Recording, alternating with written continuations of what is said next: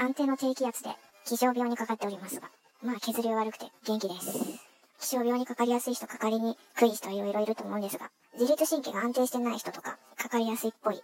まあ、元々の体質もあるかもしれんけど、疲労しにくい体を持ってる人は、気象病に強いかもしれないけど、どうなんだろう。何の記事だったかちょっと忘れたけど、まあ、後で、後で載せる、出てた、だ、いいかな。回復しやすい体に変わ,、えー、変わるためには、っていう記事。と、えっと、疲労予防の鍵は体内で発生する圧力だそうです。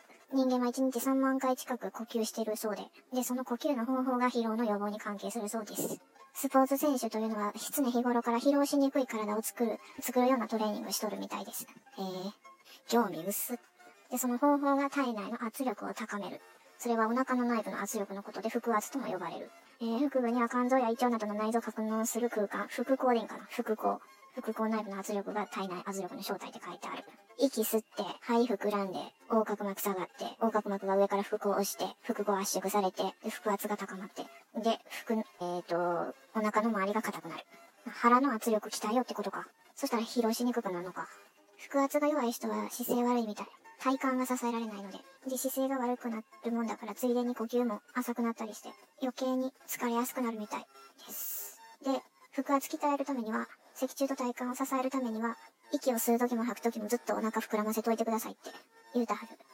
しかし、呼吸時に常におかなお腹を膨らませるっていうのは結構難しいみたいで、まずは椅子に座るところから始めてくださいって手順が書いてあるんですけど、1から5まで。そのまま読んでみると、椅子に座って、足を拳2つ分ぐらい開く。2、両足の付け根に指先を差し込む。3、鼻から5秒かけて、目い目いっぱい息を吸い、足の付け根に差し込んだ指先を押し返すようにお腹を膨らませる。4、5から7秒かけて口から息を吐く。この時膨らんだお腹が指先を押し返す感覚をできるだけ保ったまま息を吐く。5、息を全部吐き切ったら一度お腹を緩めて3に戻る。3と4を5回繰り返して書いてあります。心の声、めんどくさ。でも疲労を防ぐ方法は呼吸にありますよ。1日3万回の呼吸にありますよって書いてある。え、知らんかった。赤ん坊はみんなお腹の圧力を保ったまま呼吸してた。赤ん坊の時はみんな腹圧呼吸してたみたい。体の安定の鍵は腹圧呼吸。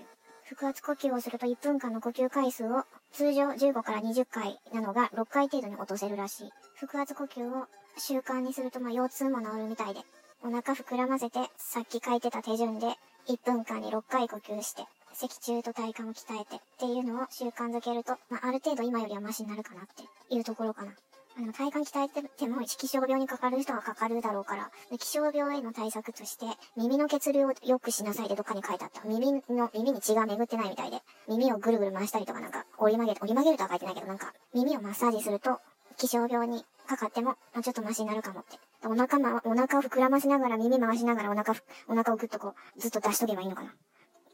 低気圧の時に来る胃もたれはどうしたらいいかな？胃もたれはどこをマッサージしたらいいかな？カエルみたいに胃を外に出すっていうことはできないので、これはちょっと難問ですが。一番手っ取り早いのは、シャワーを浴びて、全身の血流を良くすることかな。それが一番早いのかもしれない、今は。肩甲骨も来てますので。あとはちょっとこう、デパスにこう頼る。持ってる人は。いろいろ組み合わせて、マイペースにしたいけど、腹巻きしてお腹膨らませたら治るんかな。おやすみなさい。